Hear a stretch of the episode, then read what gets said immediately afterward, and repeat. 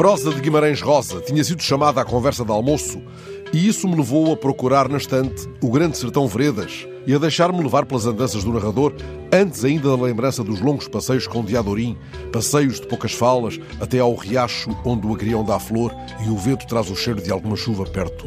O sertão está em toda a parte e o diabo dentro dos homens, sublinha o narrador, e a sua fala ganha a exuberância das cachoeiras, quer ele esteja evocando as rezas de Maria Leôncia ou as aulas de gramática com Mestre Lucas no Corralinho. Foi nesse interim que se apresentou na veloz paisagem de um ecrã o Procurador-Geral da República de Angola, que viera reunir com a homóloga portuguesa. Os jornalistas estenderam-lhe um tapete de perguntas até à porta do carro.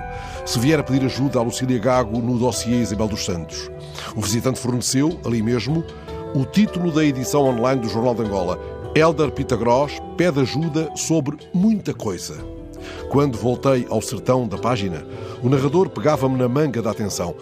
Eu quase que nada não sei, mas desconfio de muita coisa.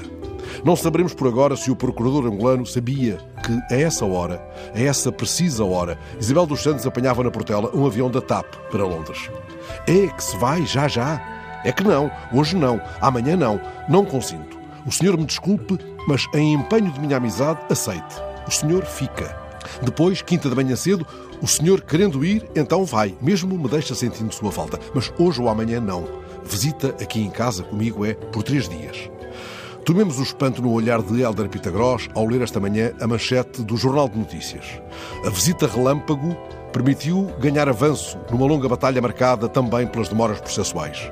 Isabel fez o que tinha a fazer na margem apertada da falta de um mandado de captura internacional. Na frase suspensa, ela toma as rédeas do narrador. Não sou amansador de cavalos, leio. E é ela agora adestrando as nuvens. Mas aquele que diz ter visto muitas nuvens e a quem o compadre Calemém reprova as frequentes incertezas, aquele que diz ter visto tudo neste mundo, até cavalo com soluço, o que é a coisa mais custosa que há, tenta recuperar o domínio da história. Viver é um negócio muito perigoso, diz ele. Talvez isso explique o pedido de ajuda sobre muita coisa.